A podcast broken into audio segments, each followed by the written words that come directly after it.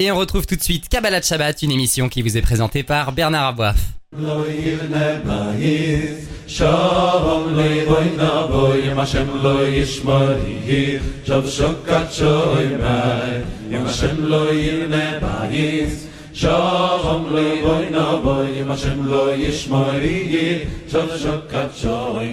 Bonjour à tous, Bernard Aboif au micro. On se retrouve comme chaque vendredi après-midi pour une euh, grande émission de Torah et de pensée juive, Kabbalah Shabbat. Et nous sommes en ligne avec Raveli Lemel. Bonsoir Raveli Lemel. Shabbat Shalom. Bonsoir et Shabbat Shalom. Shabbat Shalom, les Srout Rabbi Meir. Quand même, euh, grosse journée pour nous aujourd'hui. Hein. C'est euh, Oui, et Pessar et euh, le, le souvenir d'un des plus beaux et des plus grands maîtres de, de la Torah, Rabbi Meir Baalanes. C'est son jour aujourd'hui. Et donc, euh, ben voilà, on, est sous sa bénédiction. Il paraît en plus, je sais que ça apporte plein de brachot. Et on avance dans notre étude de la paracha. On est maintenant en parachat euh, est mort. Et euh, il y est développé une notion qui est probablement l'une des plus connues et des moins comprises de la Torah, qui est celle de pureté et d'impureté. On comprend le bien et le mal. On comprend ce qui est juste et ce qui n'est pas juste. Enfin, on comprend. Au moins, on peut se faire une idée. On peut, voilà, voir. Le pur et l'impur, franchement, en tout cas, je parle de moi, c'est probablement l'idée euh, la plus difficile à saisir. Euh, je vois, par exemple, dans, les relations entre hommes et femmes, on peut pas dire que l'un des deux est impur tout d'un coup. Je, enfin, je sais pas, moi, je, je, le vois pas comme ça. Je me dis, il y a quelque chose que je comprends pas. Et il y a quelque chose que je comprends encore moins, c'est le rapport très important du Cohen avec la notion de pureté. Là, pour le coup, on est dans l'ésotérisme où je, n'accède pas. Et donc, Raveli Lemel, est-ce que vous pouvez faire un peu de, comme on dit en hébreu, un peu de céder? Est-ce que vous pouvez essayer de mettre un peu d'ordre dans nos idées face à toutes ces notions que je viens de brasser euh, de manière euh, très, très approximative et très rapide? Oui, enfin, je ne sais pas si je vais pouvoir mettre un peu d'ordre, mais on va essayer d'ouvrir quelques Un peu de lumière. Un D'ailleurs, peu de lumière, ça sera déjà très bien. Exactement. Justement, justement, vous avez démarré avec Rabbi Meir, et je vous rappelle que Rabbi Meir, eh bien, c'est or, c'est la lumière, Meir, c'est celui qui, euh, euh, qui éclaire. Et, je voudrais juste faire une petite parenthèse. Vous savez que Rabbi Meir a appris la Torah d'un maître qui s'appelait Acher. Acher, c'est celui dont on dit c'est l'autre. Euh, alors c'est très curieux parce que normalement, euh, il avait un autre nom, c'est Elisha ben Abouya.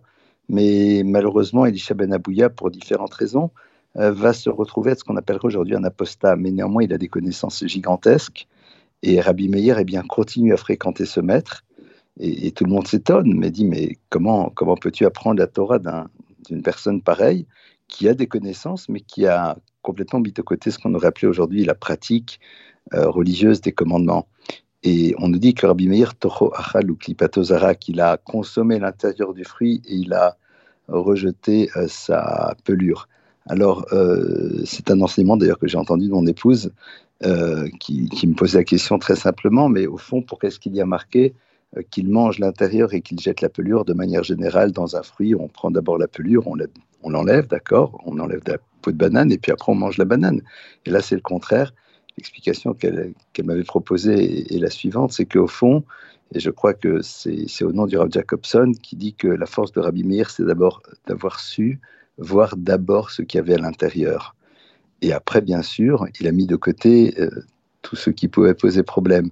Et c'est très intéressant. On, ne peut éclairer le monde que dans la mesure où on voit d'abord la clarté qui est présente chez l'autre en premier lieu, que c'est ça l'élément premier que l'on remarque. Et puis le reste, bon, ben après, on essaie de le mettre de côté. Alors voilà, ça c'était juste puisque vous avez évoqué Rabbi Meir et je trouve que cet enseignement est absolument merveilleux. C'est une leçon de vie pour nous tous. Euh, pureté et impureté. Alors là, je vais, peut-être vous rapporter, un papa, je vais peut-être, je vais vous rapporter un enseignement que j'ai entendu de mon père et qui m'a beaucoup éclairé sur ces notions-là. Euh, Il donnait l'exemple suivant. Il disait, regardez, quand vous prenez de l'eau, de l'eau, c'est H2O, d'accord Hydrogène, oxygène. Vous pouvez trouver, trouver ce- cette combinaison sous différentes formes. Euh, liquide, gazeuse ou solide, des glaçons, de la vapeur ou de l'eau.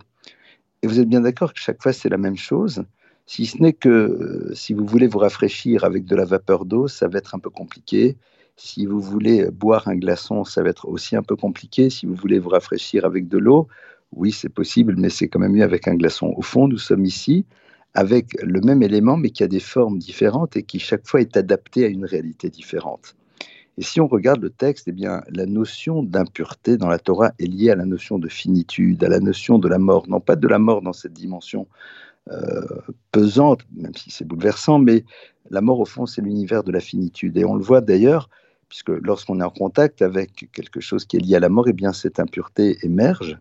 Et une femme qui a son cycle, eh bien, à cette dimension-là, parce que c'était une vie impossible, euh, qui n'aboutit pas. D'ailleurs, sachez que quand un homme a une émission de matière séminale, eh bien aussi, il y a une impureté qui est là. Pourquoi? Parce que, eh bien, il y a des milliers de spermatozoïdes qui n'ont pas abouti, qui auraient pu faire advenir quelque chose.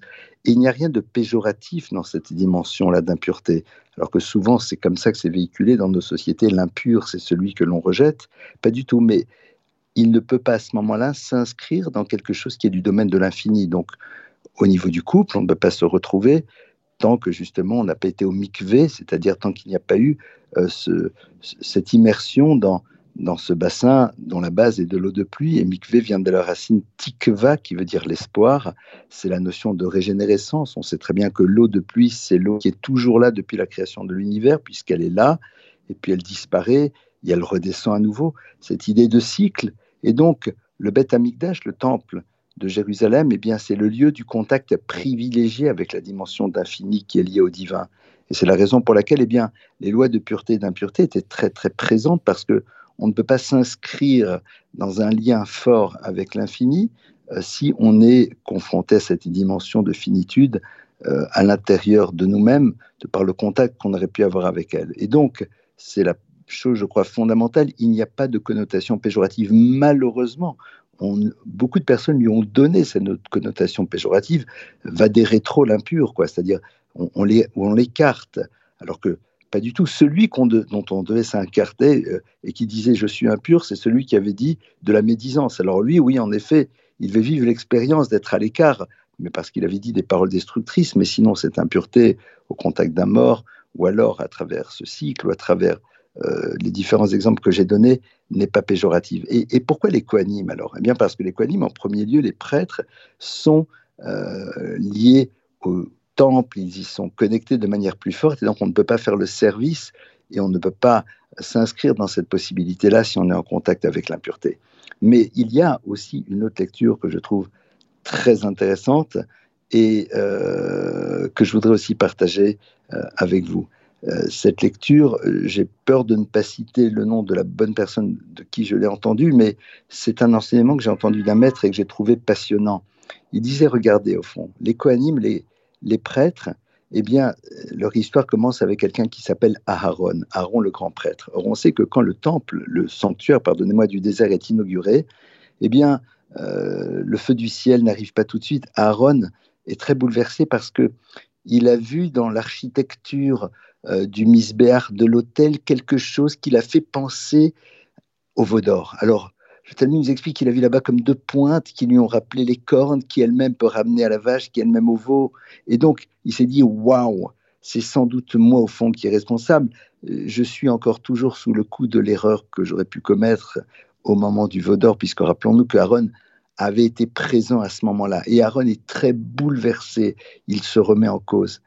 Et donc, eh bien, rappelons-nous de cet enseignement qui nous dit que lorsque quelqu'un est tiré par le bas, euh, qu'il se rend compte qu'il ne va pas dans la bonne direction, alors comment fait-il pour reprendre ses esprits? Comment un juif fait-il pour s'élever et ne pas tomber dans les filets du Yetzerara, de tout ce qui le pousse, à, tout à gâcher son existence? Eh bien, il y a marqué qu'il doit dire le schéma.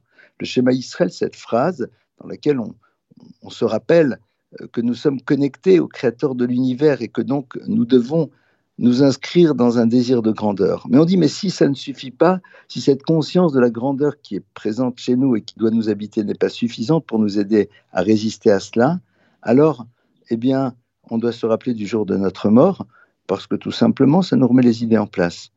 Mais, disent nos maîtres, Aaron à Cohen, Aaron le grand prêtre, eh bien, a montré que lorsqu'il était confronté à quelque chose qui lui rappelait une remise en cause, alors il était capable de se remettre en cause.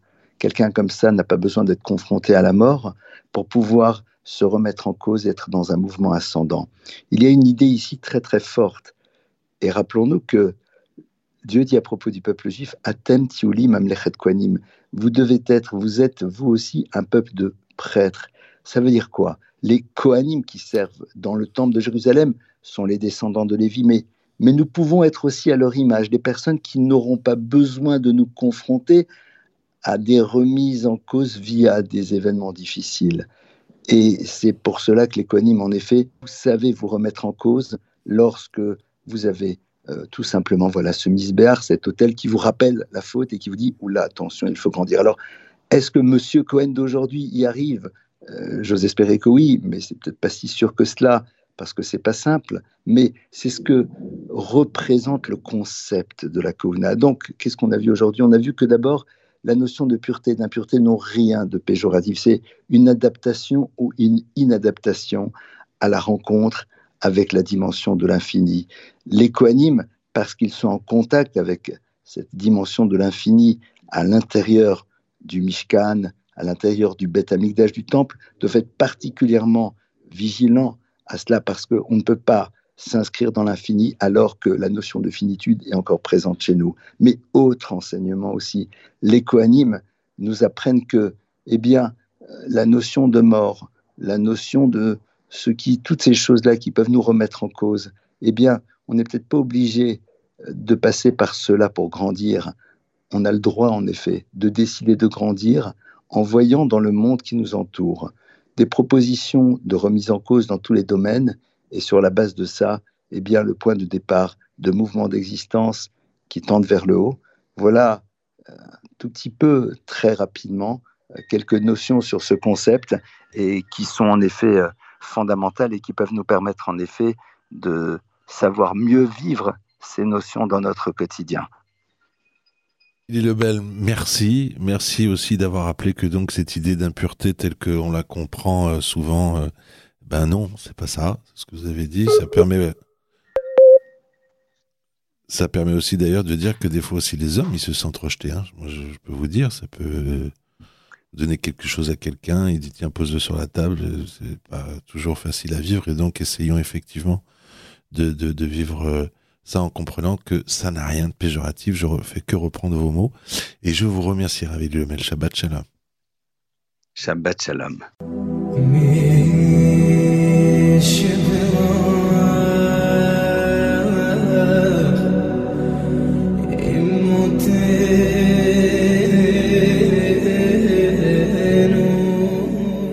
Et nous sommes en ligne à présent à Jérusalem avec Rav Mordechai Biton. Bonsoir Rav Mordechai, Shabbat Shalom. Rav Mordechai, on va réfléchir à une idée très importante, puisque nous tous, je crois qu'on on, en parle souvent, c'est l'idée de Kiddush Hashem. Mais Kiddush Hashem, sanctifier le nom divin, qu'est-ce que ça veut dire exactement? Oui, effectivement, cher Bernard, donc dans la, la, la paracha, paracha Témor, qui était connue comme étant la paracha des Kohanim, il y a effectivement cet ordre de sanctifier le nom divin d'opérer, de faire des kiddush Hachem, des sanctifications du nom divin, et l'interdit effectivement, au contraire, de profaner le nom divin. Alors je vais vous raconter une histoire qui est racontée dans la Gemara dans euh, Baba Batra, le traité Baba Batra à la page 10, et il nous a rapporté là-bas que euh, nos euh, au sujet donc de cette euh, de cette grandeur de ceux qui sanctifie le nom divin, rapporte l'histoire de deux frères, Lolianus et Papus. Ils étaient deux frères qui étaient extrêmement droits et vivaient à l'époque de Rabbi Akiva. On raconte qu'à cette époque, donc, euh, la fille de l'empereur romain Trajan a été retrouvée assassinée et on a, euh, comme d'habitude évidemment, imputé le crime, je vous le donne en mille, aux, Juifs. Donc l'empereur a menacé d'exterminer les Juifs puisqu'il ne savait pas lequel d'entre eux était coupable. Donc on dirait un décret d'extermination sur les Juifs. Deux frères, Loulianus et Papus, vont avouer ce meurtre. Ils sont condamnés à, mort donc par les tribunaux romains, mais l'empereur sait très très bien qu'ils sont innocents et qu'ils se sont tous les deux euh, proposés en quelque sorte pour être euh, exécutés à la place du vrai coupable. Pourtant, ça ne change rien. Le décret de mort n'est pas aboli. Et Trajan va dire quelque chose d'absolument horrible. Il va dire vous, vous êtes le peuple de Hanania, Michel et Azaria. Hanania, Michel et Azaria étaient trois juifs qui ont sanctifié le nom divin à l'époque de l'empereur Nabucodonosor, qui avait érigé une statue euh, représentant, donc le représentant, lui, exigeait que tout le monde se prosterne devant lui. Et bien qu'il n'y ait pas réellement d'acte d'idolâtrie à se prosterner devant une statue représentant l'empereur, trois juifs avaient refusé donc de, de, de se prosterner et ils étaient condamnés à mort, mais ils ont été miraculeusement sauvés. Ils ont été jetés dans une fournaise ardente et, et miraculeusement, ils ont été sauvés. Alors l'empereur leur dit, vous êtes de, de ce peuple-là. En fait, pourquoi vous vous dénoncez? Parce que vous savez très bien que vous bénéficierez d'un miracle et que vous ne mourrez pas.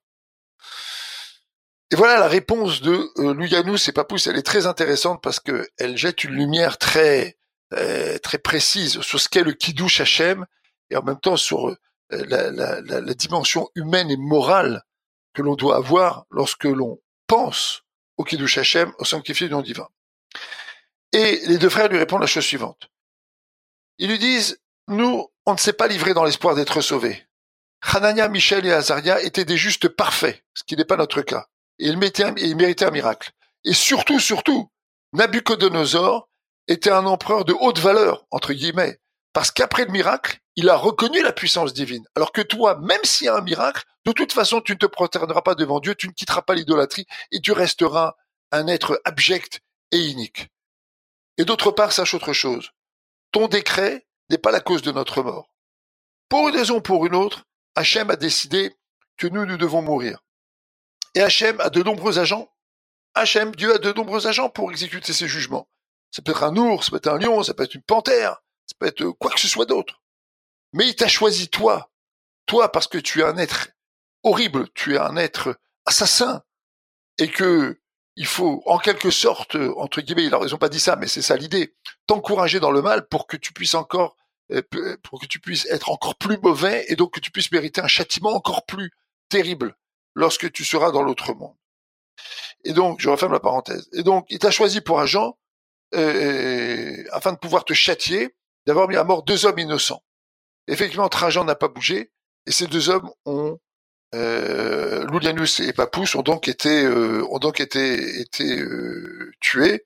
Effectivement, Trajan plus tard, l'empereur Trajan, eh bien, euh, la vengeance en quelque sorte du ciel est arrivée, puisque Quelque temps plus tard, il a été euh, tué, et ce sont deux nobles romains qui l'ont assassiné en lui brisant la tête, donc à coups de pieu. Alors que nous enseigne cette, euh, cette, cette, histoire? Tout au long des âges, tout au long des, générations, des milliers de juifs se sont donné la mort euh, plutôt que de euh, transgresser l'interdit de l'idolâtrie. Ça a été à l'époque des persécutions romaines, plus tard à l'époque des persécutions byzantines, plus tard dans le monde arabe, dans le monde musulman où la fiction euh, du narratif de certains nous fait croire que tout a toujours été rose, pas du tout. Le Rambam écrit que ceux qui nous ont persécutés le plus atrocement, à l'époque, dit à son époque, le Rambam, il dit ce sont les musulmans étaient extrêmement féroces avec nous. Et, puis, évidemment, à l'époque des croisades, de, de l'Inquisition, etc. Des milliers de juifs se sont, se sont donné la mort. Mais il y a là ici quelque chose de très intéressant. C'est que ceux qui partent en Kiddush Hashem dans les périodes de, persécution, ce sont pas des gens qui attendent le miracle. Ce sont des gens qui sont fidèles à leur foi et à leurs valeurs. On voit que Avram Avinu, par exemple, au moment où l'empereur Nimrod le menace de mort, il dit, tu peux me jeter dans la fournaise ardente.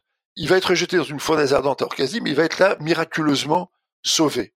Il avait un frère qui lui attendait de voir ce qui allait se passer euh, pour Avram Avinu. Et lorsqu'il a vu qu'Avram a été sauvé, il a dit non, moi je suis du côté d'Abraham. Il a été jeté dans la fournaise, il a été brûlé.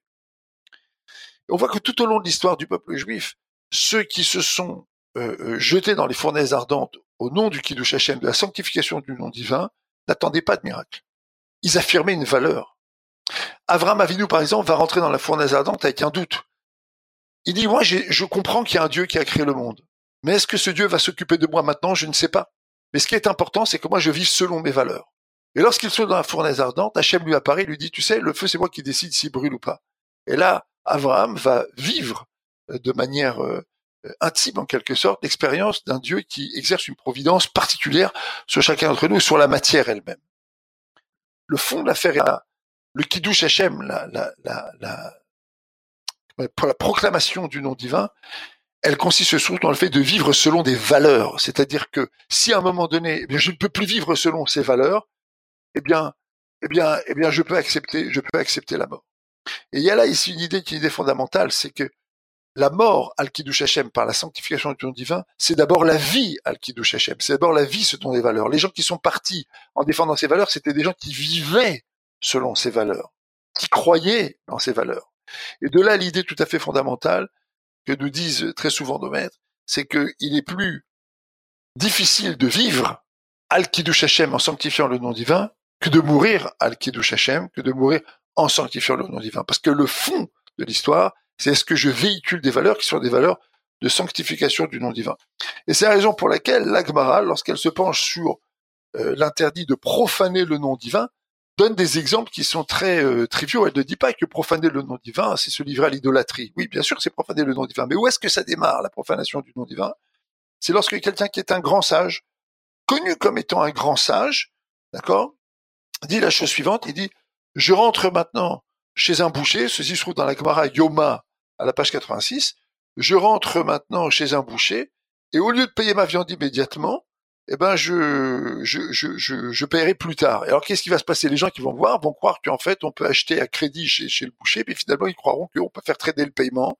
Ils vont apprendre de moi finalement qu'on peut euh, finalement euh, retarder le paiement de ces de, de ces obligations vis-à-vis de quelqu'un qui nous a donné un service. Bref, ils vont apprendre d'une certaine manière à être des voleurs. Où commence le kiddush Hashem, la sanctification du vin, du, nom divin, et au contraire, le chiloul, la profanation du nom divin, dans des choses qui sont très quotidiennes, mais qui incarnent des valeurs. Les sages d'Israël nous disent, comment tu te comportes dans tes affaires, comment tu te comportes vis-à-vis de l'autre, comment tu te comportes dans, dans, dans, ta relation quotidienne? Là commence la sanctification du, du nom divin, et là commence la profanation du nom divin.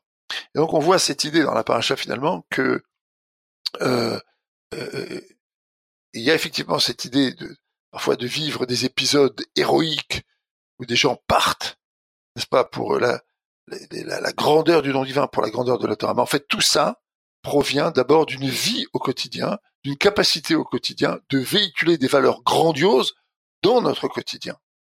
Tout ceci me conduit à, à, à rappeler cette idée qui est une idée fondamentale. Et, et, si une personne qui est considérée comme une personne euh, religieuse euh, se conduit d'une manière euh, que les autres ne peuvent pas comprendre, on est ici dans le chilou Hashem. On est ici dans la profanation du vin. Et si au contraire, cette personne qui est considérée comme religieuse aux des autres eh va honorer la Torah par une conduite noble, une conduite généreuse, elle sanctifie le nom divin. Mais d'une manière générale, chacun d'entre nous, chaque juif, partout où il est, est un véhicule du message divin. Et donc, il faut dépasser ce cadre-là. Ce n'est pas seulement les religieux qui font des kiddush Hashem, des sanctifications du divin, ou au contraire des chilul Hashem, qui profanent le divin. Chaque juif, chaque juif par son comportement, en public, dans les affaires, partout où, on le connaît comme juif, eh bien, doit savoir qu'il est le véhicule du message divin. Et s'il se comporte de manière uniquement injuste ou cruelle, ou qu'il commet des méfaits, mais effectivement, il profane le nom divin. Mais si par contre il se montre juste, droit dans ses affaires, juste et droit dans son rapport à l'autre, il se montre bienveillant, il sait se montrer aussi euh, à, la fois juste et précis euh, dans, dans, son jugement et dans sa manière de se comporter, et, et, il sait également faire preuve de générosité, eh bien là effectivement il va euh, véhiculer, il va être un véhicule donc de, de, de un véhicule de, de, de, sanctification du nom divin, de sanctification de la Torah, Hein, et c'est une responsabilité. La, la paracha ici, en fait, vient nous rappeler la responsabilité que nous avons chacun d'entre nous dans notre comportement au quotidien. Et si on sait effectivement euh, vivre ces valeurs au quotidien, eh bien, on, on, on peut penser qu'un jour, si un jour, Shalom, on se retrouve dans des situations dramatiques, ben, on saura effectivement euh, sanctifier le nom divin et on saura faire preuve de, de grandeur d'âme puisqu'on aura su faire preuve de grandeur d'âme dans notre quotidien. Rav merci et je vous souhaite Shabbat Shalom à Jérusalem. Shabbat Shalom.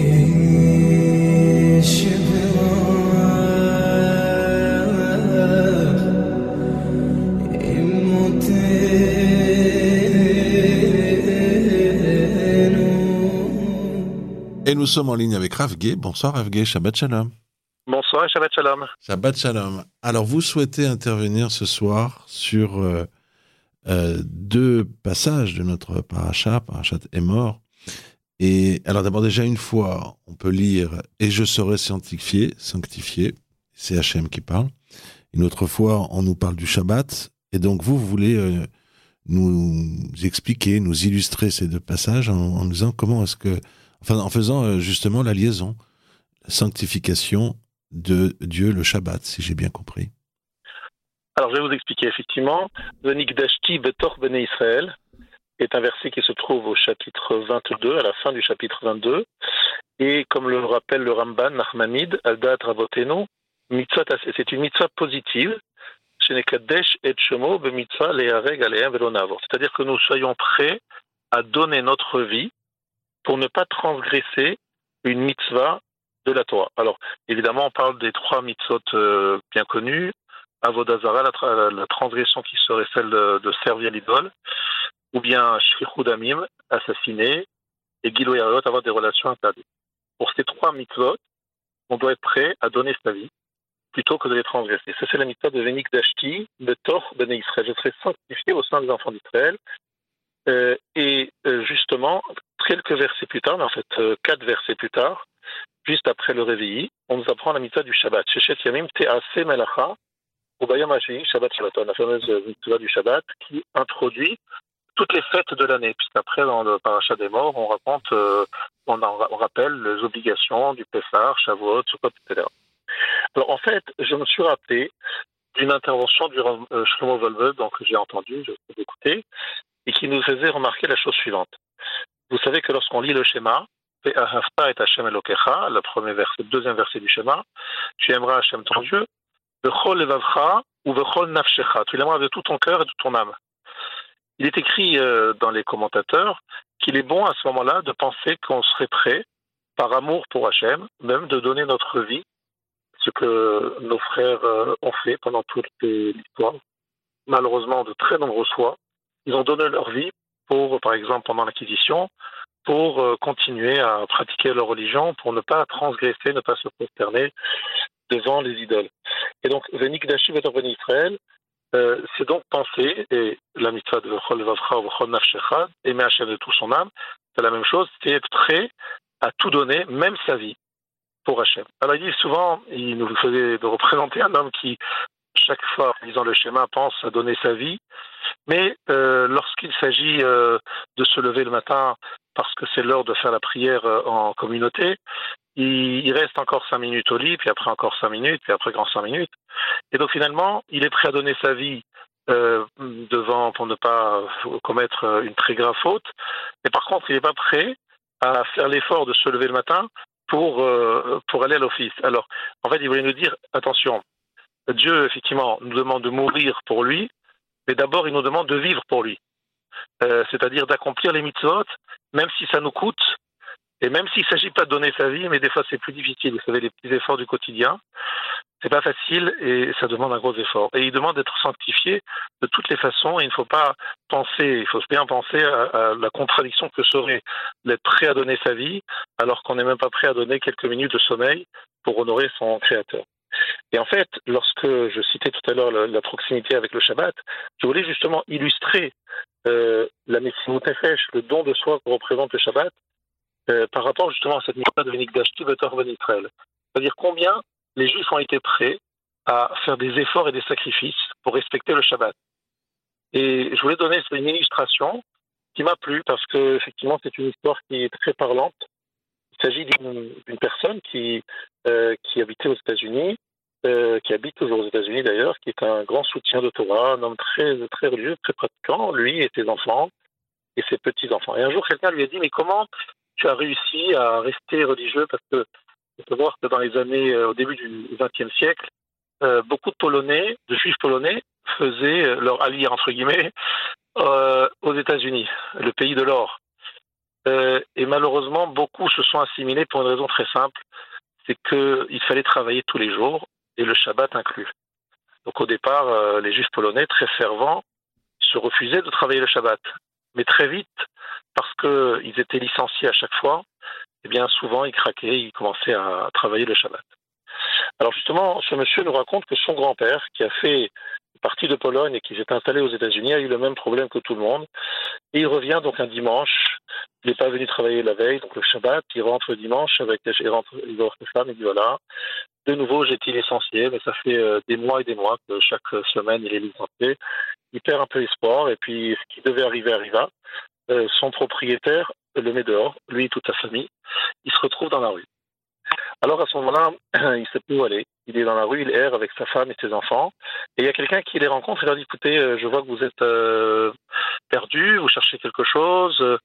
Et il lui propose, il leur propose, lorsqu'il entend qu'ils n'ont pas d'endroit où se loger, il leur propose de, venir euh, et de dormir en fait dans une maison, mais pas dans, pas dans les étages, mais dans les sous-sols où il y a la chaufferie.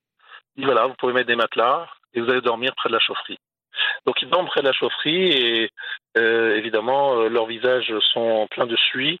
Euh, c'est évidemment extrêmement désagréable, mais ils n'ont que ça. Et ils, bon, ils acceptent en silence malgré voilà, ils ont, ils respectent le Shabbat et c'est comme ça. Ils n'ont pas de ça, c'est pas facile. Et un jour, quelqu'un passe à côté et il voit donc un, enfant de, cette famille qui parle yiddish. Il dit, regarde, il y a un noir qui parle yiddish. Vous compris? Qu'il était noir, qu'il était noir dessus. il avait cru que c'était un noir euh, de peau. Et euh, il dit qu'il y a un noir qui parle yiddish, donc il est étonné, il s'approche de lui, il dit mais qu'est-ce qui se passe? Et il explique ce qui se passe, euh, qu'ils sont dans une situation très, très délicate. Et cet homme, il sort un chèque, il dit voilà, je vais vous faire un chèque de 500 dollars. Et s'il vous plaît, achetez-vous un, une affaire. Et une chanson de l'or de l'époque, c'était beaucoup d'argent. Et refaites votre vie. Essayez de, de, de, gagner votre vie sans travailler le Shabbat vraiment un don magnifique et spontané.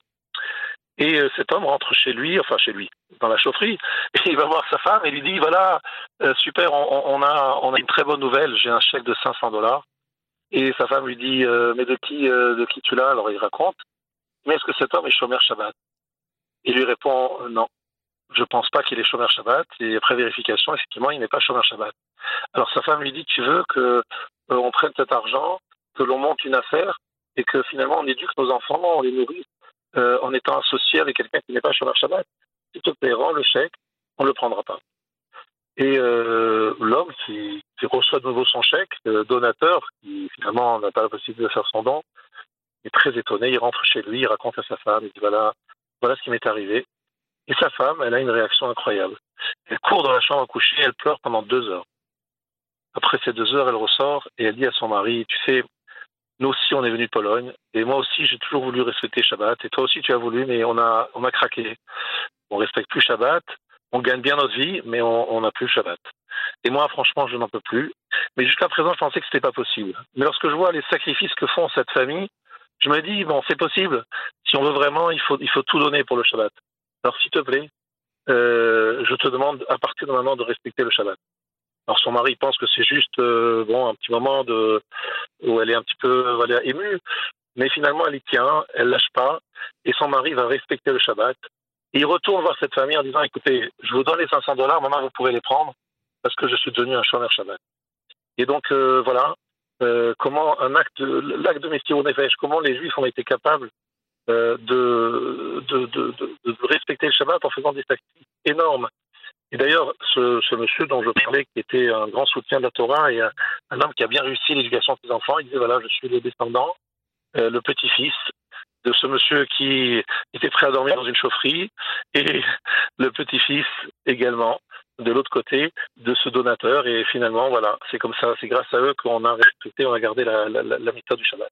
Et je voulais vous dire euh, que effectivement cette notion de kiddush Hashem sanctifier mon Hachem, c'est d'abord vivre un kiddush Hachem.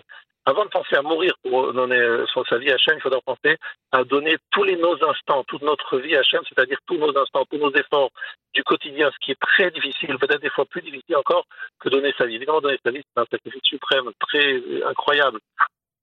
Mais donner chaque instant de sa vie pour Hachem, ça demande aussi beaucoup d'efforts. Et je voulais vous, terminer en vous rappelant une histoire du Chavet Reim.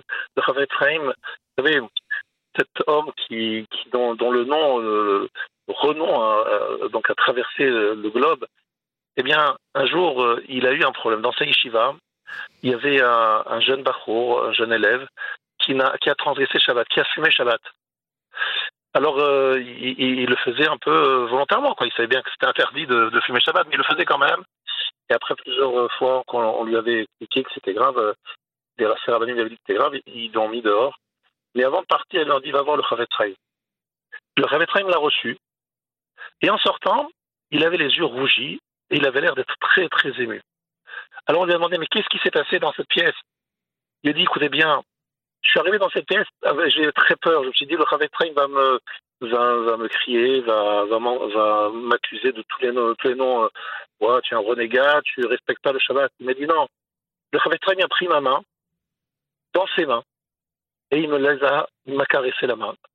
Un moment comme un papa qui prend son fils, qui lui caresse affectueusement et il m'a pris ma deuxième main il a levé la tête et j'ai vu qu'il pleurait. Et une larme est tombée sur ma main. Et lorsque j'ai senti, il disait, le Rav, il n'a pas dit grand-chose, il a juste dit deux mots. Shabbos. Il disait Shabbos Koidesh. Heilige Shabbos. Ça veut dire le Saint Shabbat. Il n'a rien dit, il a pleuré. Et les larmes sont tombées sur les mains de ce juif qui avait fumé le Shabbat. Alors en fait, ce juif, en sortant de cette, euh, de cette pièce, il n'a plus jamais transgressé le Shabbat. Parce que la chaleur de cette larme du Chavet Rahim ne l'a jamais quitté pendant des dizaines et des dizaines d'années. Et je voulais dire qu'en fait, pour expliquer aux gens le Shabbat, il faut d'abord que nous soyons comme le Chavet Rahim, conscients de sa grandeur, de sa sainteté. Et en fait, finalement, la plus grande réprimande, entre guillemets, c'est de montrer à un autre juif la grandeur, la beauté du Shabbat être capable de pleurer qu'un autre juif fasse un Shabbat pour tout simplement lui donner envie, lui aussi, de comprendre la grandeur du Shabbat. Alors effectivement, on n'est pas tous des Chavet Rahim, mais le Chavet Rahim a fait quelque chose d'énorme, il a fait d'énormes choses, de, pouvoir faire une tochacha sans rien dire, sans accuser, sans humilier, mais au contraire en lui montrant l'importance du Shabbat pour nous. Alors je voulais dire à chacun d'entre nous, sanctifions au nom d'Hachem, on est dans quelques minutes dans Shabbat, quelques heures dans Shabbat, sanctifions au nom d'Hachem en respectant le Shabbat, en faisant envie aux autres de le respecter, en donnant envie aux autres, et en montrant la grandeur du Shabbat et quel, cadeau magnifique c'est le Shabbat. Et je terminerai en disant juste que le Shabbat Sraim un jour a dit à un juif, a posé la question à un juif qui était un peu justement euh, fragile au niveau du Shabbat, il lui a dit, dis-moi, lorsque tu vois sur un, boulangerie, c'est écrit boulangerie, en grand sur la boulangerie. Euh, dis-moi, quand est-ce que tu, lorsque tu pars en, vacances, tu enlèves euh, euh, le mot boulangerie, tu le, tu détaches la, la, fiche. Il me dit non, évidemment que je la laisse. Je reviens dans quelques jours. Et lorsque tu tombes malade, tu, tu l'enlèves? Non, non, pas du tout. Je, je, reviens dans quelques jours. Alors il lui a dit mais le jour où tu l'enlèves cette pancarte boulangerie, ça veut dire quoi? Ben, ça veut dire que j'arrête totalement mon activité. Il dit qu'un juif, tant qu'il regarde le Shabbat, c'est comme s'il avait toujours sur lui une grande affiche. Je suis un juif, je suis attaché à Kadosh Le jour où il, abandonne le Shabbat, c'est un événement, c'est fort, c'est un acte très fort. Il faut jamais abandonner le Shabbat parce que c'est un peu notre, notre, ce qui nous relie au judaïsme. Même si des fois c'est difficile, même si des fois c'est compliqué, ne jamais détacher, démonter la, fiche, la, montre, voilà, un Arnaud Yodim. Le Shabbat, c'est un grand moment je vous souhaite à tous de vivre dans la paix, euh, dans le respect du Shabbat et aussi en donnant, en donnant envie à nos frères de le faire et de nous rejoindre dans les synagogues et dans les tables de Shabbat qui sont tellement belles et donnent tellement envie à ceux qui connaissent le Shabbat. Ils savent que c'est le plus beau jour de la semaine, même si on n'a pas le droit de regarder la télé ou de regarder son portable, même si on n'est plus au courant de ce qui va se passer dans le monde, même si on n'assiste pas à la, retransmission du couronnement de Charles III. C'est un Shabbat, Kodesh, qui dépasse de loin tout ce que nous pouvons connaître par ailleurs dans le monde. C'est un grand, grand cadeau qu'Hachem nous a fait. Shabbat Shalom à tous.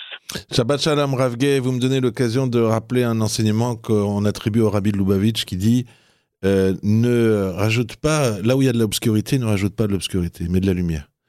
Et c'est vrai, hein, il est connu cet enseignement. Ouais, et, et il va 100% dans ce que vous venez de dire parce que c'est vrai que dans de nombreuses familles, des gens qui écoutent la radio en ce moment, des fois, un enfant, par exemple, un fils, une fille, euh, euh, lâche sur Shabbat ou, des fois son frère vient à la maison, on sait qu'il est pas. Enfin bref, on connaît tous ces situations-là. Et c'est important dans la ligne droite de ce que vous dites de souligner, mais vous le ferez évidemment euh, mille fois mieux que moi. Euh, c'est pas obligé de, de, faire des reproches. Montre à quel point c'est beau. Juste le contraire. celui qui vient manger et qui n'a pas l'habitude de venir manger le vendredi soir, que, que le repas il soit encore plus chaleureux. Dès ce soir, d'ailleurs, tout le monde peut le faire. Encore plus de lumière. Rajoute pas de l'obscurité, pas, pas de reproches, pas de cris, forcément. Moi, je suis pas pédagogue, encore moins rave, mais euh, fais en sorte que ce moment-là où, où, ce membre de ta famille va venir te voir et que tu sais qu'il n'est pas très euh, rigoureux sur la question de. Eh ben, fais juste en sorte que Shabbat soit encore plus beau. C'est comme ça que tu lui en parleras. Est-ce que vous êtes d'accord avec ce que je viens de dire, Avgé Mais tout à fait, tout à fait. J'ai même l'exemple de Rav lui-même qui a eu euh, des fois une période où il y avait son fils qui ne faisait plus Shabbat. Et Ah oui. qu'il recevait avec une telle. Il, il, même une vraiment pas une période, son fils, il, il mettait même la, la clé. euh, il faisait un peu. Il faisait bien entendre la présence de ses clés de la voiture dans, dans, dans, dans ses poches. Et son père l'a jamais, jamais euh, réprimandé. Il l'embrassait, il l'accueillait avec beaucoup d'amour. Et finalement, au Hachem, il est redevenu sur la Shabbat. C'est beau. De, de Rav c'est énorme. Ouais. Rav Gay, je vous remercie. Et Shabbat Shalom. Shabbat Shalom. Au revoir. Voilà, cette émission est à présent terminée et c'est à mon tour de vous souhaiter à toutes et à toutes Shabbat Shalom.